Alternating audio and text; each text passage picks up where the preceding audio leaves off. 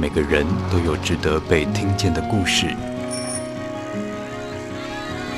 Bravo，故事亭。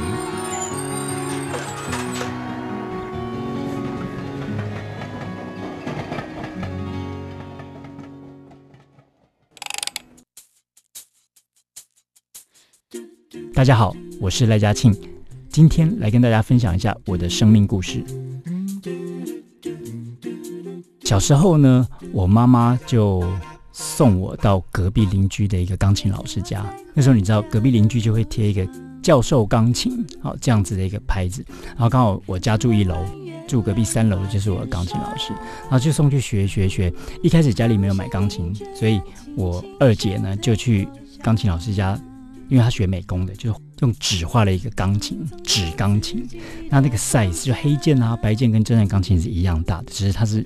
一张类似硬纸板这样去画的，所以我就在钢琴老师家学这个怎么看五线谱啊，哆来咪，然后回来就是你知道没有音高了，就是看着谱，然后在那个指键盘上面这样子练习，这样想，等于是要自己想象那些音高。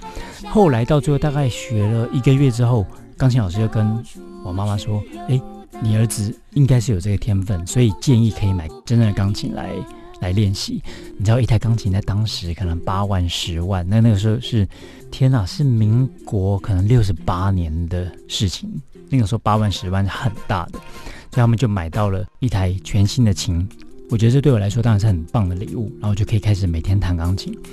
后来就因为家里的经济状况就比较不好，所以钢琴课就停了。虽然老师有说，哎，你可以随时回来。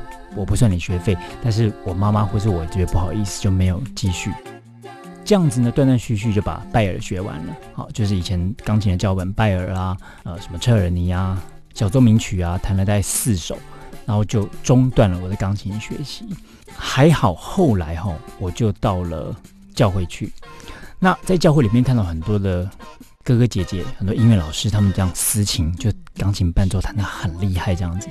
那五线谱上面写的音是有限的，大概就是谱就这样写。但是那一些音乐老师，他们都可以不是完全照谱弹，就是可以即兴，我就非常羡慕。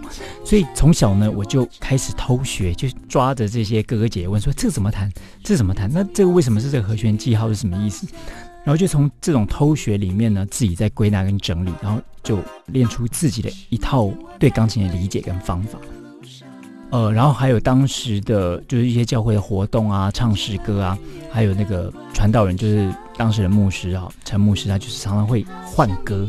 比如说本来在这个礼拜进行当中的程序，应该是今天要唱哪几首歌，那本来司琴就是练好的，但他会在讲道之前突然就说：“来，我们来唱一首歌曲。”然后开始哼。那原来的司琴可能会根本就来不及准备，而且呃，牧师就开始清唱，然后他们就开始去。用麦克风在教堂里面大叫：“嘉庆嘞，嘉庆在哪里？”然后我可能很顽皮的跑到下面去打桌球，或是跑来跑去，然后就被叫上去了。牧师找你。后来我上去之后呢，我就开始就弹，赶快抓到牧师唱什么 key，然后就开始这样即兴帮他伴奏。那就在整个的这个教会的事情里面呢，我就练到了这个。即兴的功夫，在当时我觉得太不尊重事情，为什么就临时这样？当时一堆怨言，但是后来才知道，天哪，那是极大的祝福，很像是当兵，你知道吗？当完兵回来才发现，哎，体魄变得健壮了，才发现说，原来那些都是很棒的磨练跟训练。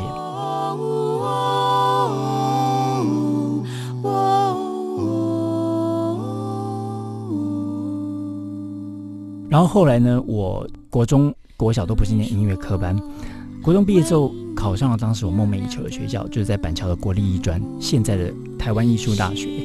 那时候是五专嘛，就国中毕业之后就就考，然后念五年之后就等于是大专毕业。所以我就跟着我这些我所崇拜的学长姐们，我知道很棒的音乐家都是国立专毕业的，包含曾经北艺大的校长马水龙先生，还有甚至朱宗庆老师，哈，就他们都是早期艺专毕业的，还有李泰祥。大师也就是艺专毕业的，所以这等于是你知道一个偶像的培养之地这样子。然后我就进艺专念书，但是因为我从小没有念音乐班，所以非常格格不入，你知道吗？要背的、要考的、要练的一些这种古典的，你知道这些知识或技巧，我真的是快疯掉。所以当然不常去上课，翘课，然后又喜欢作怪，跟老师呛一下干嘛？反正我那时候到哪里都兴风作浪就对了。然后我很快就被国立艺专退学，退学之后呢，我就去考了私立的华冈艺校，人家说贵族学校，学费超贵，然后在阳明山。念了华冈艺校之后呢，也是一年之后，我又被退学，内定退学。当时跟我一起被退学的同班同学是信乐团的主唱苏建信先生，而现在还永远维持年轻的林志颖同学，也是我民国七十八年一起念华冈艺校的同学。这样子，他在戏剧科，然后我在西乐科。后来我在华冈又被退学之后呢，结果竟然换了一个新的校长。那位校长呢，我就去问他说：“我可不可以再回来念这样子？可我可不可以重考回来念？”就校长听我弹琴，就说：“你不用来念了，你来教就可以了。”然后我想说：“真的吗？怎么可能？”结果没想到校长就真的下聘书，我就在林志颖还在高三的年纪，我就变成学校的老师。然后未成年，我还记得那时候校园里面，当然学生不准抽烟，可是那时候还没有全面禁烟，所以我就在那边抽烟，然后跟。学生其实同学生还不是我同学，大家就一起抽烟。然后教官一来的时候，他们就把烟拿给我，然后我就等于是协助同学跟教官作对这样子，反正就是很嚣张。这些全部年少轻狂的故事这样子。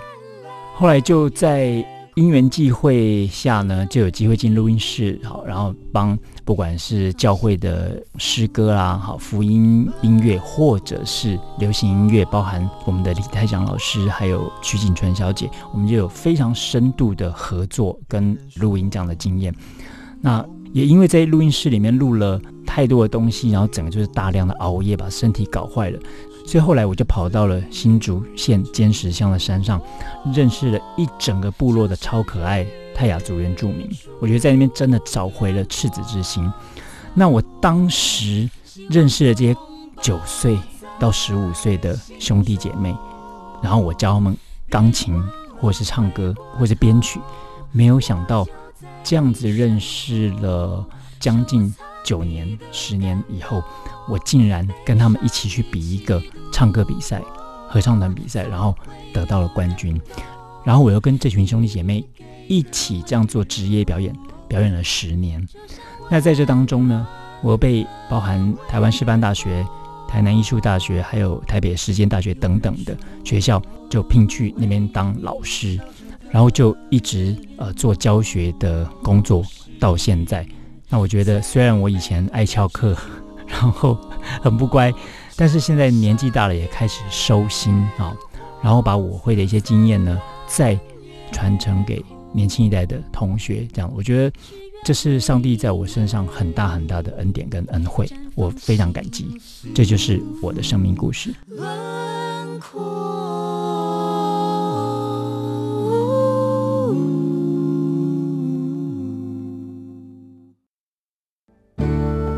Bravo，故事亭。让每个值得的故事被听见。